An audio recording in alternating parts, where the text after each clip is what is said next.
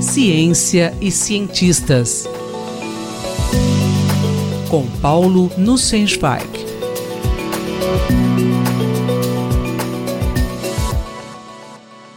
Professor Paulo Nussensweig, o que é a ciência dos cidadãos? Caro Júlio, caras e caros ouvintes. Há alguns anos, uma nova tendência começou a se desenvolver na ciência. É a chamada ciência dos cidadãos, ou citizen science. No artigo de opinião publicado na revista Nature no último dia 24 de outubro, Aislinn Irwin descreve algumas iniciativas de pesquisas envolvendo grandes aquisições de dados que são feitas com auxílio de cidadãos comuns. Um pesquisador da Universidade de Antuérpia, na Bélgica, Philip Meisman, descreve seu projeto chamado Curious Neuzen, algo como narizes curiosos, para medir a qualidade do ar na região de Flandres. Foram distribuídos kits para medição de dióxido de nitrogênio a 20 mil participantes que os instalaram nas janelas de suas casas, onde medidas foram feitas durante um mês. Mais de 99% dos sensores foram devolvidos aos pesquisadores, fornecendo dados em 17.800 localidades.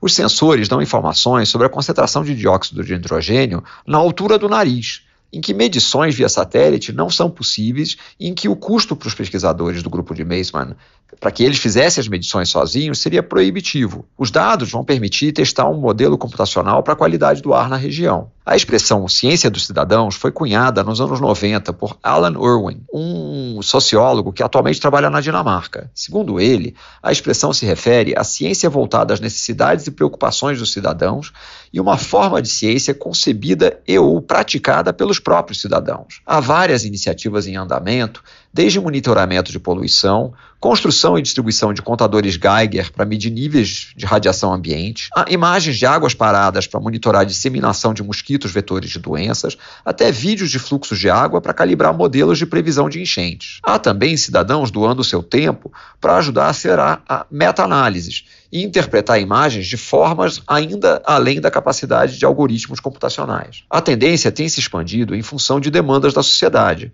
como o apetite por informação, por dados, o fantástico avanço das comunicações e as vastas conexões estabelecidas, além do desenvolvimento de tecnologias de sensores de baixo custo. Um ponto importante é o esforço que se verifica em várias partes do mundo para aumentar a transparência e a acessibilidade dos métodos e resultados da ciência. Naturalmente, alguns riscos precisam ser considerados. A confiabilidade dos dados, a garantia de não haver manipulações, a necessidade de que todos os dados obtidos sejam analisados sem qualquer fabricação ou alteração voluntária, requer algum treinamento dos cidadãos envolvidos. Em outras palavras, existe alguma demanda para que ciência de cidadãos seja institucionalizada e reconhecida. Muitos acreditam que os benefícios superam os riscos. Na região de Fukushima, por exemplo, após o acidente nuclear de 2011, a distribuição de contadores Geiger a cidadãos pesquisadores pesquisadores permitiu descobrir erros em medições governamentais. Locais que eram dados como seguros tinham níveis elevados de radiação, enquanto outros locais apontados como inseguros tinham níveis baixos.